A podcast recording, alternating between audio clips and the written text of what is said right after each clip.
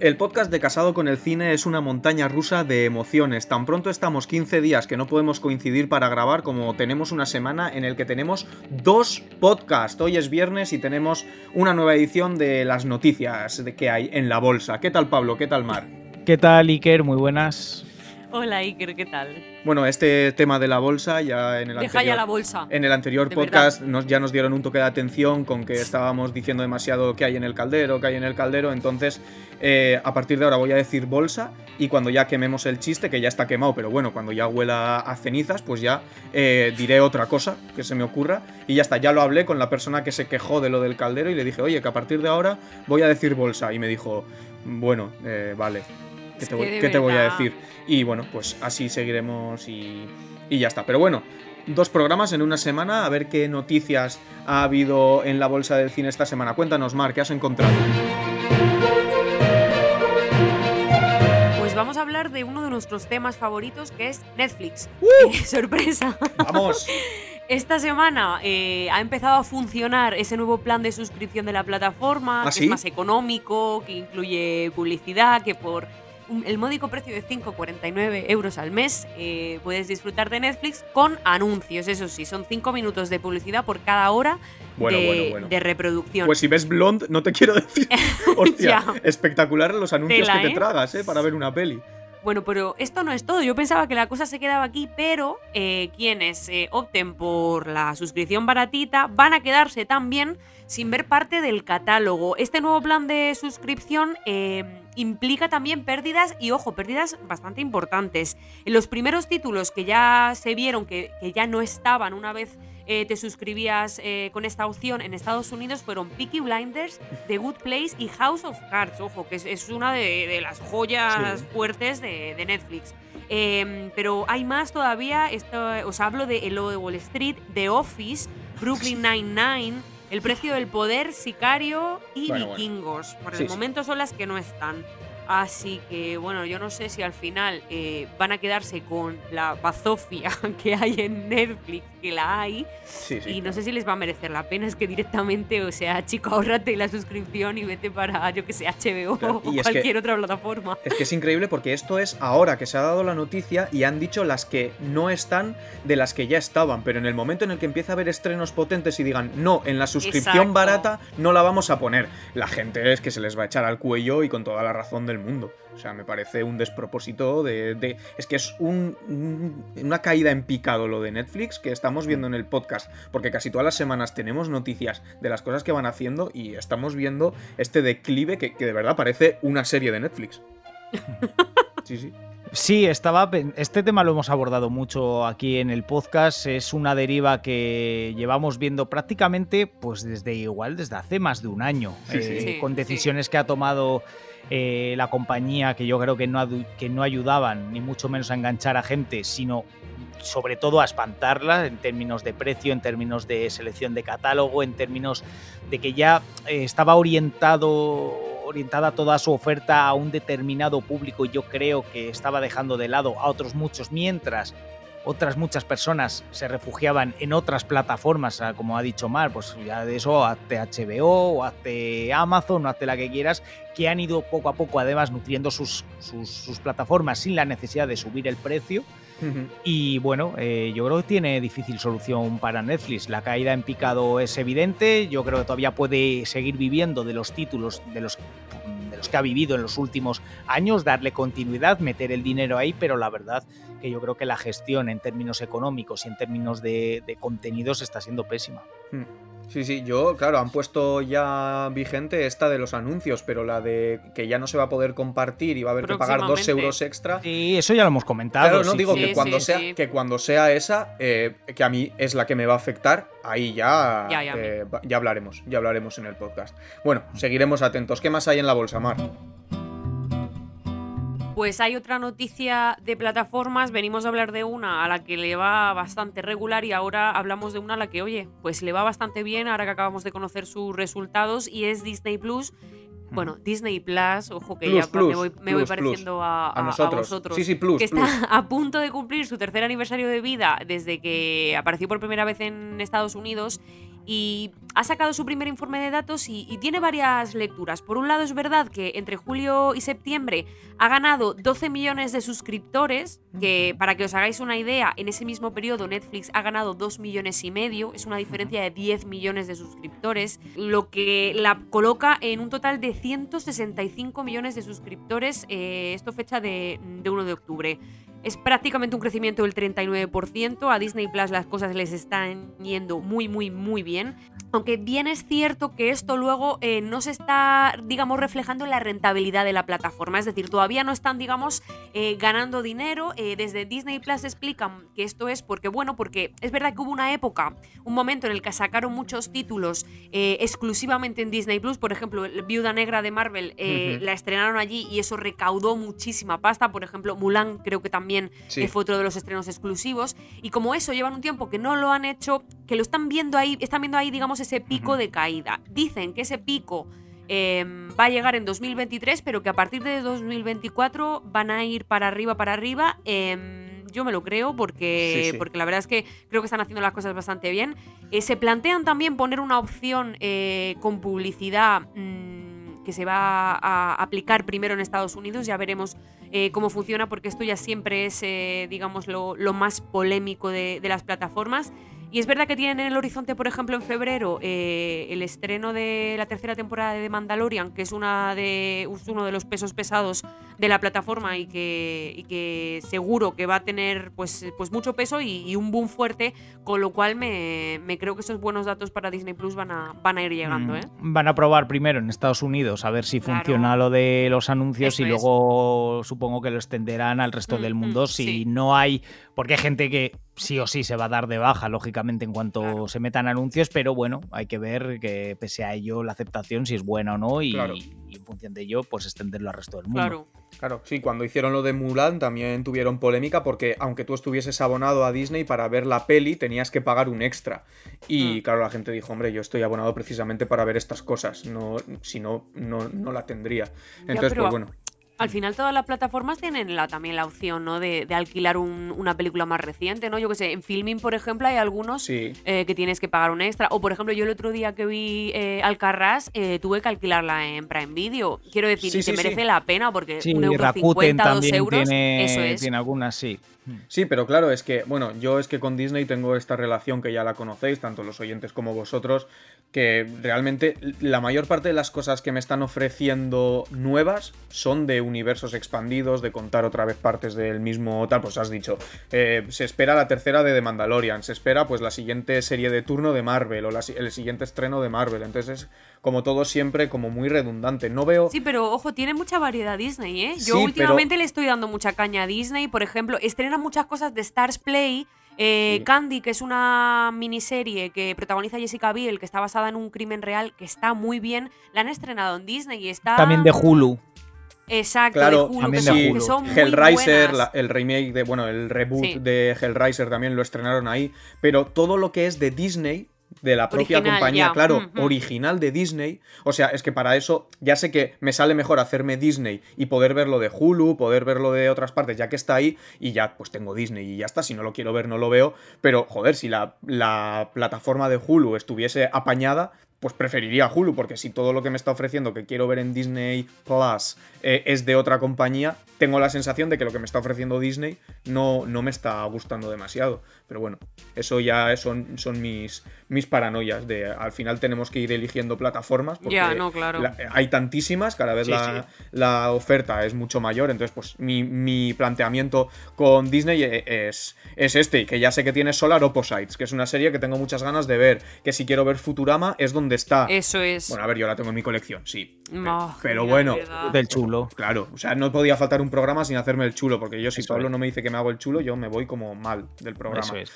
Pues bueno, Pablo, ya para que no hable yo y hables tú, muchas gracias, Mar, por, por las noticias, sobre todo por estos números que seguro que de estas mm. cosas no me enteraría, pero vamos, imposible sería enterarme de esto sin vosotros. Así que, Pablo, a ver, ¿qué, qué nos cuentas tú que ha habido en esta bolsa de noticias? Bueno, pues traigo eh, dos noticias. Una precisamente relacionada con Disney Plus, y es que Indiana Jones, la serie, la serie que que, han creado y que estrenarán próximamente va a ser finalmente sin Harrison Ford.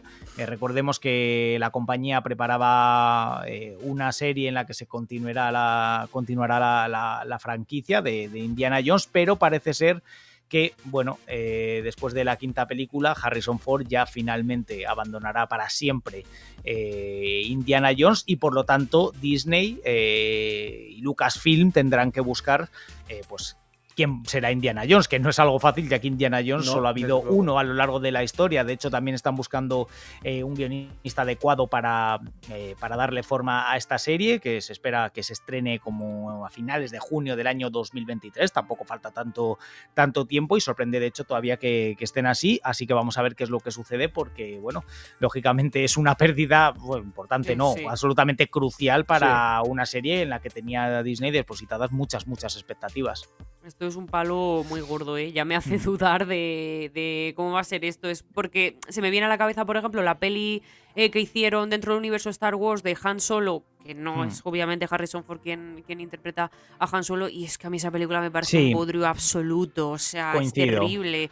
Entonces, hay, yo creo que hay ocasiones en las que que un actor haga el papel, un papel determinado es crucial para el éxito de, esa serie o de esa película y creo que esta es una de esas ocasiones. Sí, a ver, también hemos comentado de cara a esta nueva entrega de, la saga que bueno, es verdad que pues Harrison Ford ya tiene sus añitos y a pesar de que sí, se pueden hacer cosas y puede ser un producto interesante y tal, pues bueno, llegaría un momento en el que el octavo capítulo, pues ya como hemos comentado en otras ocasiones, pues sería Harrison Ford en busca de la Viagra o... claro, o sea, es que ya llegaría un momento, pues bueno, hay que dejarle al hombre también descansar y que haga pues el padre con Anthony Hopkins.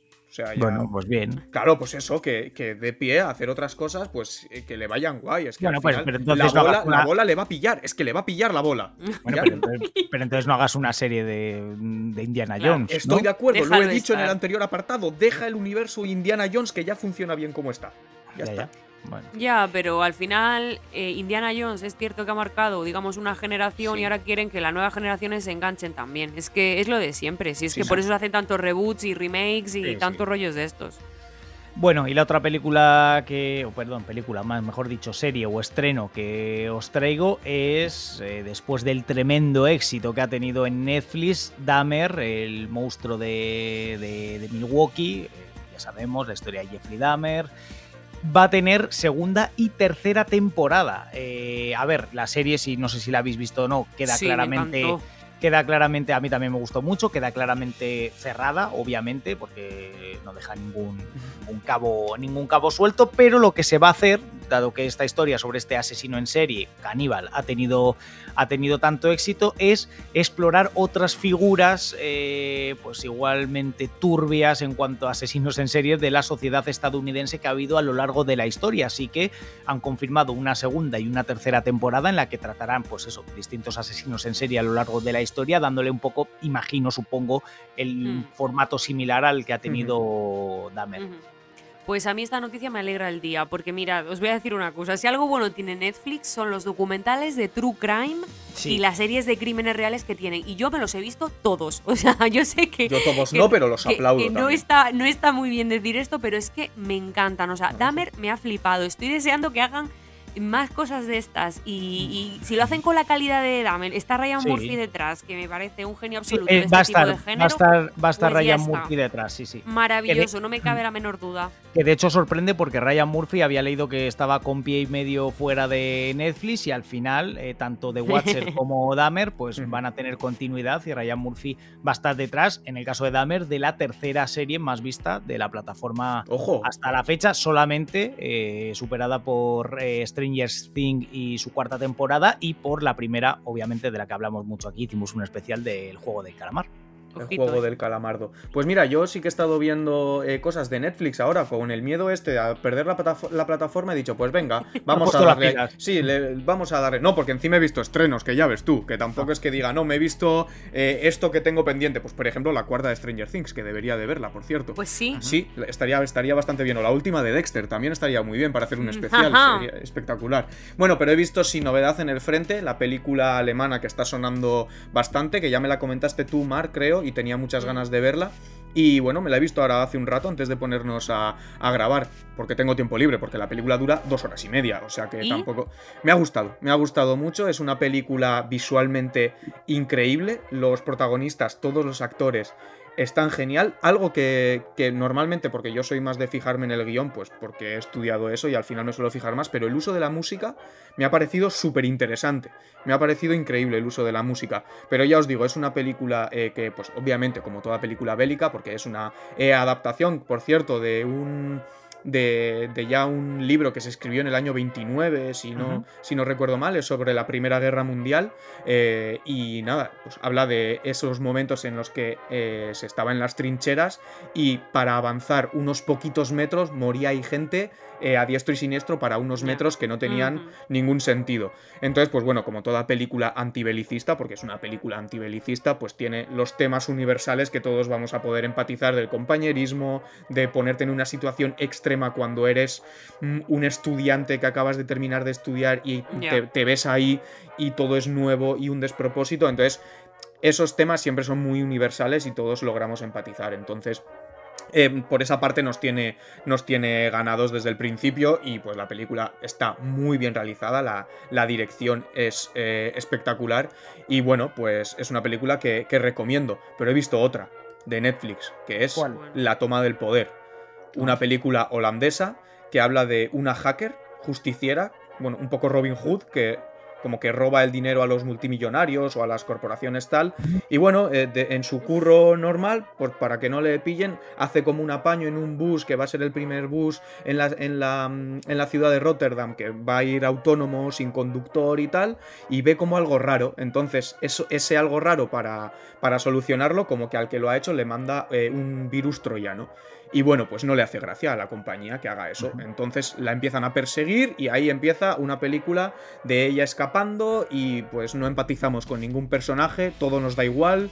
Eh, ¿Es entretenida? Sí, bueno, dura 87 minutos, tampoco tiene mucho, mucho rato para, para tal, pues 4,4 en Film Affinity, que es verdad que para ser Film Affinity casi sería un 7 en cualquier otra página, porque Film Affinity es verdad que... muy exigente. Sí, es, muy exigente, eh, pero bueno, es verdad que es una película para mí también de, de 4 y medio como mucho, porque sí, pues eh, visualmente es bonita, eh, no se te hace pesada, y poco más, porque se acaba la película y pues es esta mm, fórmula Netflix que ya hemos hablado muchas veces y es tal cual una fórmula Netflix, que es la estás viendo y dices, bueno, pues aquí ando, pasando el rato. Se acaba, coges el móvil y dices, bueno, ¿qué? ¿Quedamos? Y, no te vuelves a acordar de esto. En tu vida te vuelves a acordar de esto, excepto yo ahora, para, comentarlo en el podcast. Pero si no, pero si no, nada más. Así que nada, ya volvemos con esta sección tan querida que no habíamos hecho desde, desde la temporada anterior. Exacto. Y no entiendo, bueno, sí, porque teníamos como muchas cosas dentro de la bolsa. Estaba la bolsa rebosante, pero... Dios, deja ya la bolsa. Bueno, no dejo la bolsa porque me tienes que decir qué hay en la bolsa de tus visionados. pues en la, bolsa de mis visionados no hay nada, pero para seguir con la incoherencia que nos caracteriza de criticar a Netflix y luego ver títulos de Netflix, tengo que decir. ¿eh?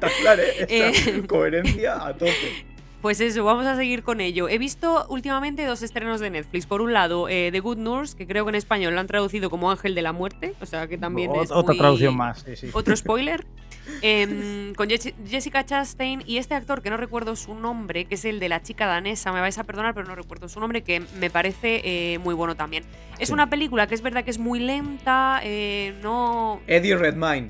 Eddie Redmayne. No, lo he eh, buscado, ¿eh? No lo he buscado, me ha venido a la no cabeza. No se ha oído el teclado. No, no, no, no, no lo he buscado. Os decía que es una película que es verdad que es, muy lenta, no tiene demasiada acción, pero creo que las interpretaciones son tan buenas que merece mucho la pena verla. Yo, bueno, ya sabéis que soy una auténtica enamorada y fan de Jessica Chastain y veo todo lo que saca. Em, y me parece que, merece la pena. Además, eh, son dos horas, pero a mí se me pasaron muy rápidas, que ya es decir, hablando de, mí. Claro. Em, y luego he visto La chica más afortunada del mundo, que es esta nueva peli que protagoniza Mila Kunis, que la verdad es que la vi esperando que fuera algo así, una comedia facilona, no sé por qué tenía esa, esa visión, pero bueno, luego mm, tiene una historia ahí detrás que no está mal. Al final me, me gustó bastante, eché un, un, buen rato. Y eh, para terminar, eh, tiene un redoble de tambores para anunciar que Iker ha terminado la octava temporada de Juego de Tronos. Es verdad, y yo es verdad. He empezado Juego de Tronos. con lo Vamos. cual, Bueno, Ya está más cerca el especial que hagamos de Juego de Tronos. que el de Dexter. no, no, no, cu- cuando, cuando termine Juego de Tronos dirá Pablo, bueno, ahora tengo que revisitarla. Con lo cual, yo creo que. Y cuando un la termine Pablo, dirá, Ah, sí, diré yo, bueno, la tengo que volver a ver. Cuando la termine Pues yo dirá eso. mal, joder, la tengo que volver a ver y no Pues sí, sí, nunca. pues yo creo que como en unas cinco temporadas hacemos un especial de, de Juego de Tronos. Me Muy está bien. gustando mucho, ¿eh? Que Sí. yo tenía mis reticencias, pero ¿Por dónde me está vas? gustando bastante. Eh, a ver, voy por el quinto de la primera temporada. Muy bien. Em, que es el, el primero sí que coincide mucho con el primero de los libros que yo sí que me leí, me gustaron mucho, entonces ahora mismo sigo bastante bien la trama y identifico bastante bien a los personajes, o sea que de momento me, me está gustando bastante. ¿eh? Muy bien. Yo del final, pues he de decir que en su momento fue muy polémico, a muy poca gente le gustó. Yo como iba ya predispuesto a ver un- una absoluta basura, porque era lo que había escuchado de la última temporada casi por muchísima gente que, que me lo había contado, y pues al final no me ha disgustado tanto, claro, cuando tienes las expectativas altas pues te suelen decepcionar las cosas y cuando las tienes por el suelo pues al final te gusta más de lo que pensabas. Y a mí me ha pasado eso, me parece un cierre digno, es una serie súper difícil de, de cerrar porque es súper coral y, eh, tiene momentos de epicidad absoluta a lo largo de la serie, entonces un final pues bueno, es muy difícil, pero yo creo que pone a los personajes en momentos mm, emocionalmente interesantes. Es verdad que tiene algunos cierres muy de fanservice, de bueno, te llevo toda la serie preparando para esto, ¿cómo no te lo voy a dar? Entonces como que se ve muy forzado que eso tiene que pasar porque es bonito y tiene que pasar. Y luego hay alguna cosa más osada mm, que a mí me ha gustado y hay gente que no le gustó mucho, pero bueno, pues eso ya cuando hagamos el especial...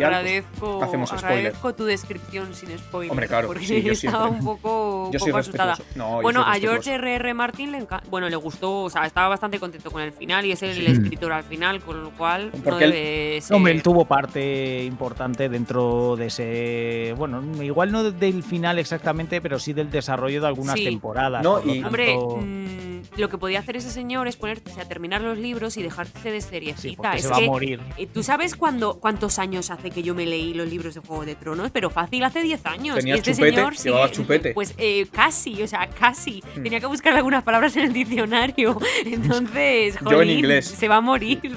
Sí, a ver, sí que eh, como lo, lo más importante que todo el mundo espera saber cuando se acaba la serie, se lo consultaron a- al bueno de George y se lo dijo. O sea, eh, sí, por eso. una de, la- de las cosas relevantes que pasa eh, en los libros será igual. Esa, todo lo demás no, pero la cosa más importante sí.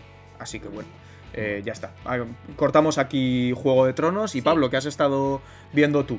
Pues yo he estado viendo una miniserie eh, de Disney que se llama Dopesic, que creo que Ah, es lo sí. que, que se lo comenté a. Iker, sí, y Muy me, ha, y me ha gustado mucho, es, me ha gustado mucho. Por cierto, es de Hulu, pero la estrena o de Hulu, Mm. no sé cómo es, pero la estrenaron en, en Disney Plus. Es una miniserie de ocho episodios protagonizada por, eh, por Michael Keaton, que además está absolutamente, a mí es un actor que me gusta mucho, además, eh, está absolutamente espectacular. De hecho, se llevó muchísimos premios, Globos de Oro, Sí. Emmy, la serie es del año 2021, por lo tanto ya tiene un tiempo, pero no ha sido hasta recientemente cuando la han estrenado en Disney. Bueno, trata eh, el tema de la adicción a los opioides en Estados Unidos en la década especialmente de los 80, de los 90, también con, eh, con flashback, con... eh, eh, desarrollo de algunas tramas actuales, eh, juicios y demás. Bueno, yo creo que es una serie muy interesante con buenas interpretaciones y especialmente entretenida sobre un tema que yo creo que se ha abordado poco, en general. sí, en sí, la-. Muy poco, igual, ¿eh? Igual que se, que se ha abordado eh, pues, adicciones a la cocaína, a la heroína, al alcohol, eh, por supuesto, a lo largo de la historia mil millones de veces. Yo creo que la adicción a, los tranquilizantes o a los calmantes, a los, Sí. a Mm. los opioides, pues es un terreno yo creo todavía por explorar o que no se ha explorado lo suficiente y esta serie la verdad que lo hace francamente bien, así que la recomiendo porque es muy muy buena. Y además siempre ver a Michael Keaton en pantalla siempre Exacto. está muy bien. ¿No te ha gustado, es- Mark? ¿No te ha gustado? Eh, no, eh, Mi- Michael Keaton no, me gustó mucho Michael Keaton y es lo que coincido completamente eh, con Pablo. Yo la vi a raíz de que se llevó un montón de Emmys y dije, bueno, mira, miniserie además, que es genial Sí. para no cansarte eh, y es, es buenísima. Además es que trata un tema que es, o sea, es es escandalizante. O sea, ¿cómo es posible que se haya permitido eh, a que gente se enganchara de esa manera eh, eh, a los opiáceos y, y que aquí nadie haya pagado eh, Sí. por ello? Y, Es y de me eso, parece brutal, de eso brutal. habla precisamente, eso es. Pues bueno, para acabar, yo me acabo de acordar que vi también la primera temporada de The Leftovers, que, Ah. que está muy bien, os la es recomiendo. que llega un momento en el que no sé de qué estás hablando. ¿Qué es eso? The The Leftovers. Leftovers. The ah, Leftovers. había entendido The Left Towers. Y digo, ¿pero qué sí, es eso ahora? Sí, es un documental sobre las Torres Gemelas que las van a volver a construir. The Left Towers. Ah, No, The Leftovers. Yo vi unos cuantos Sí. capítulos. Y me de ha gustado Leftovers. mucho, de nueve y medio la primera temporada. De Sí. nueve y medio. Ya, pero es Yo la primera llegar- temporada también la he visto y está Ya, pero- francamente bien. Es que cuesta mucho seguir con ella, es que es muy lenta, ¿eh? O sea, Bueno, quiero decir. bueno, yo vete a ver a verla. No, no, no. Escúchame, yo entiendo que tiene. No, tiene muchísima calidad y está muy bien. Pero, jolín, es que vi los tres primeros capítulos y ya pensaba, joder, que, que Pues da- pase yo a mí me, ya me- algo. me pasó, me sucedió dos o tres veces con Leftovers hasta que un día dije, venga, si tanta gente dice que es buena y tantos Ya. críticos dicen que es buena y de verdad voy a darle la oportunidad. Y Esto es verdad esto pasa. que terminé solamente la primera temporada, que no continué, pero continuaré porque la primera temporada me parece de un nivel, como ha dicho Iker, altísimo. No, no, que a mí me pasó con Mad Men, por ejemplo. Yo Mad Men me rendí igual dos veces y ya la tercera la vi del tirón. Pero claro, hay series que pues demandan Ya que no- esta ya atención. que no te arrepien- ya que no por, su- arrepientes. por supuestísimo que no. Pero de Leftovers, yo os soy sincero, a mí me enganchó desde el principio, ¿eh? no, no tuve este problema, pero que so- soy consciente de que hay muchas series con, la, con las que pasa. Bueno, Pablo, ¿algo más en la bolsa que hayas Nada visto? más, Nada más. solamente eso, eso es. Perfecto, pues muy bien, 26 minutitos, que ahora el que se tiene que quedar editándolo soy yo, majos. Así que venga. Pero si lo hacemos. Pero vamos a ver, si lo hacemos también que casi no tienes que editar. Anda, Pues no, pero ¿qué- te tengo que poner musiquita, eh, tengo que hacer los cortes ahí, ponerle el chin- Eso para ti es pan comido. noticiario. O sea, Las típicas músicas Claro, de casado con de el sin cine. copyright, las músicas de sin copyright, porque podríamos poner Metallica, Sí. eh, yo O bandas sonoras. ABBA, no sé, pero, pero claro, nos saltaría el copyright y no ganaríamos el pastizal que estamos ganando ahora Exacto. con música sin copyright. Pues me niego a, a renunciar a, ese- a esos ingresos. Hombre, me es de, niego. es de lo que comen nuestros hijos. O sea Correcto. que- Tenemos esos ingresos y esos hijos, eso es. exacto, exacto. Bueno, tú el tuyo se llama Calvin y el mío se llama Eso. Gizmo y el de Mar Oye, y Manolete. el mío, eso, Manolete. está aquí hoy. Sí, pero hoy esta se está portando bien. Porque está a estas, vivo. horas, a estas horas le da el sueño y ya se Ah. mete en la jaula y. Sí, y por la mañana está más, más cantarín. Es porque, Totalmente. es porque Manolete es amigo de Michael Keaton y está ahí con los opiáceos. Verdad. ujujú. Es Bueno, Bitman. que hoy, hoy llevamos mucho rato aquí. Es Birman, Dios. Qué bien hilado, me ha flipado. Me ha flipado. Pues nada, broche de oro para cerrar este delirio final. Así que muchas gracias, equipo. Gracias, Iker. que- Hasta la próxima. ¿Y el chao? Chao, chao, chao, chao. Ah, vale, ya decía yo, ¿qué pasa aquí?